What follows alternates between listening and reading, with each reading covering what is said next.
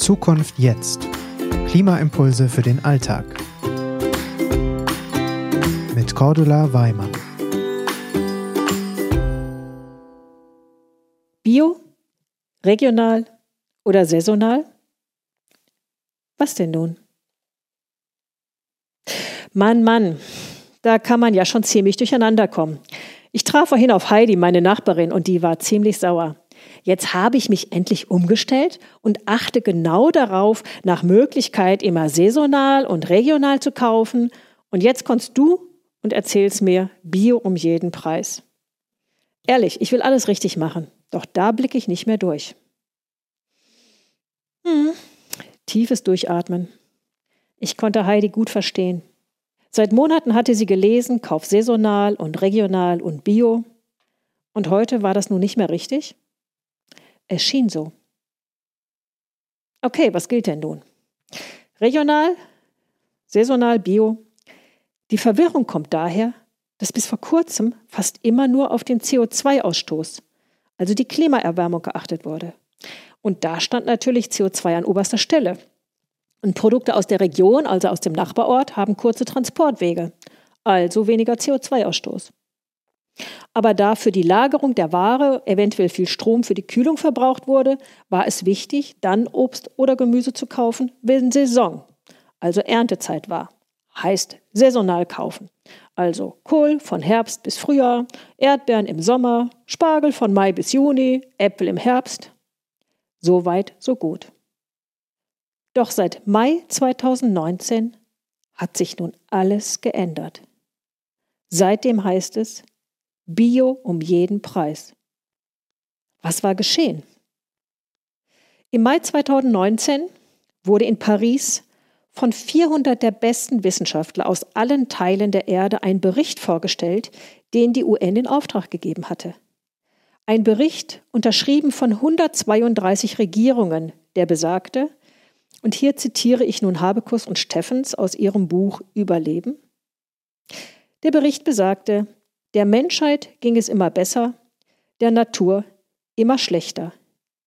In der Tier- und Pflanzenwelt gab es ein Artensterben in einem Ausmaß, das in der Geschichte der Menschheit einmalig war, verursacht in vielfacher Form durch den Menschen.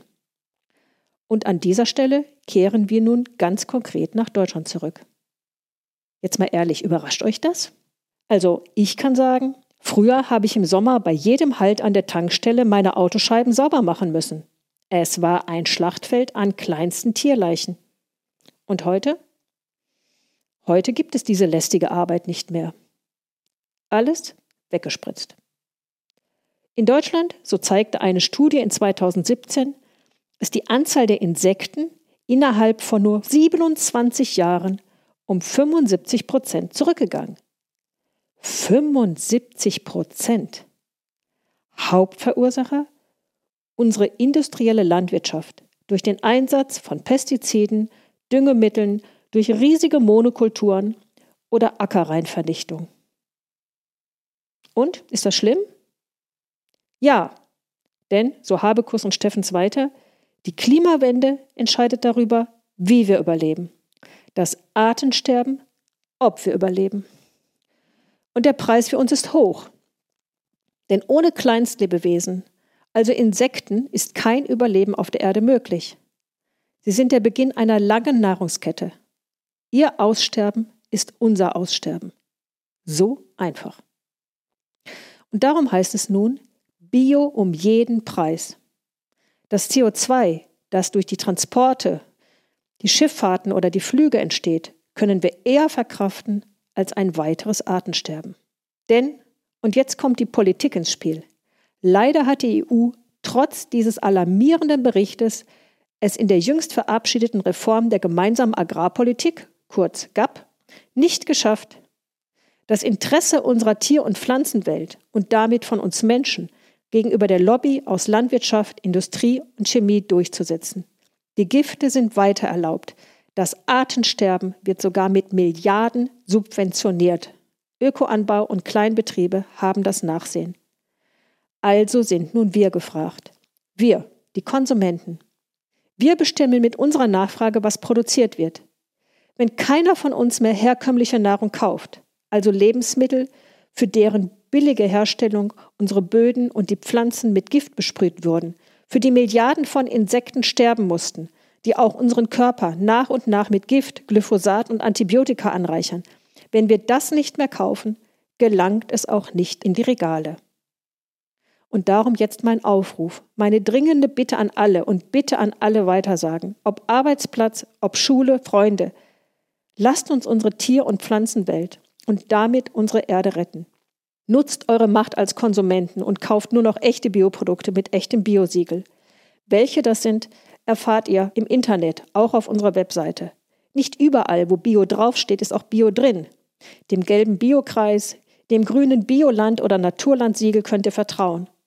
Und das Allerbeste für unsere Natur ist Demeter. Diese Produkte erfüllen die höchsten Anforderungen an Tierwohl und Pflanzenschutz. Auch das sechseckige grüne Biosiegel und das gepunktete Blatt auf grünem Hintergrund ist noch okay. Und bei allen anderen Vorsicht, zu viele Selbsternannte sind oft im Spiel.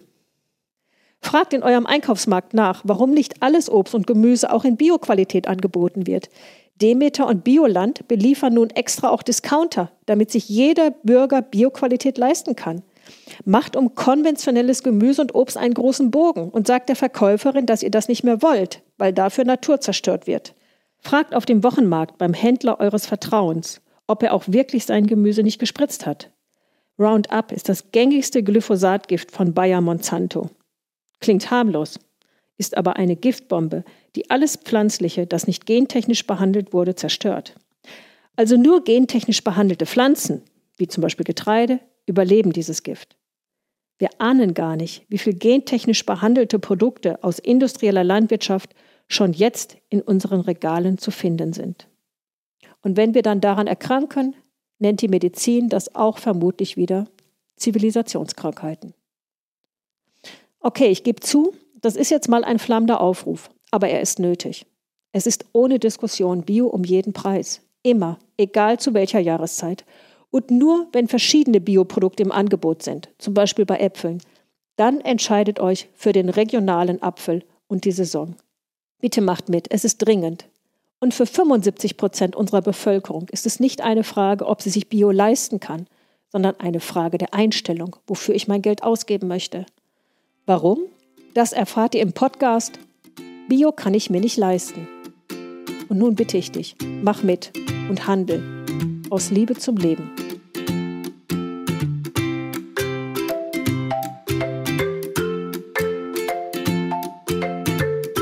Zukunft jetzt ist eine Gemeinschaftsproduktion der Omas for Future und der Employees for Future in Zusammenarbeit mit Projector.